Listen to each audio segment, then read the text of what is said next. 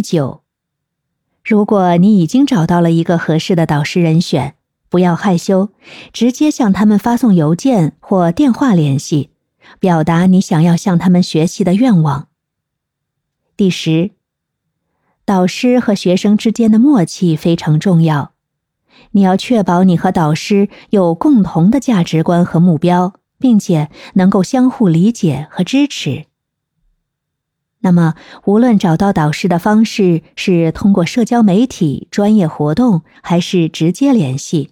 与导师建立起积极的学习关系，将有助于你在职业生涯中获得更多的指导和智慧，促进自己的职业进阶。记得要保持谦逊和开放的心态，善于向导师请教问题，并且将所学的知识应用于实践中，持续进步和成长。